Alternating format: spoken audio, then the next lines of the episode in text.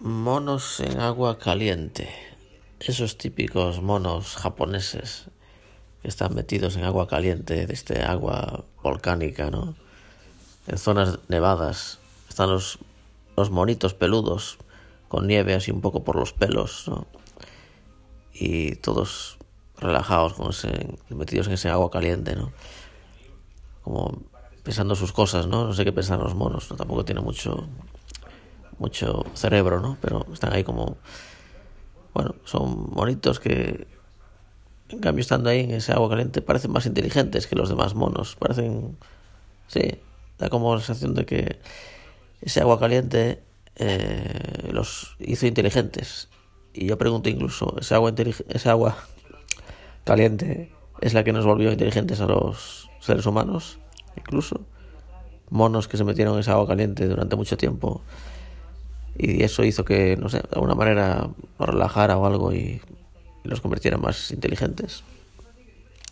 Algunos dicen que, que la comida caliente fue la que, nos volvió inteligentes, porque no perdíamos tanto, tanta energía digiriendo la comida, sino que la digeríamos ya caliente desde la cocina y eso, la cocina nos volvió inteligentes, ¿no? Hizo que, el, que ese cerebro que es el estómago, ¿no?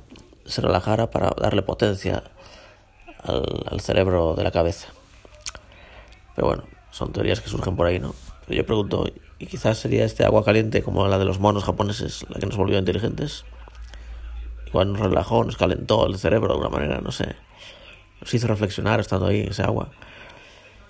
Eso por un lado, ¿no? Pero es que en realidad el podcast no va sobre eso tan profundo. Va sobre algo más, más sencillo. Y es que estos monos japoneses de pelo blanco o pelo gris con nievecilla, eh, agua nieve por, por encima. Eh, los vemos siempre en estas imágenes, ¿no? Como muy relajados en el agua, tal. Pero nunca los vemos ni entrando ni saliendo del agua. ¿Qué pasa? ¿Se pasan ahí toda la vida estos monos? Porque alguien vio jamás a un mono entrando en esa agua y mucho menos saliendo. ¿Qué, ¿Qué, les va a impulsar a salir de ese agua? Con lo bien que están ahí. Si fuera hace un montón de frío. Una vez descubren esa agua caliente, de ahí no salen. Y efectivamente, parece que no salen de ahí, porque siempre están ahí metidos en las imágenes que vemos.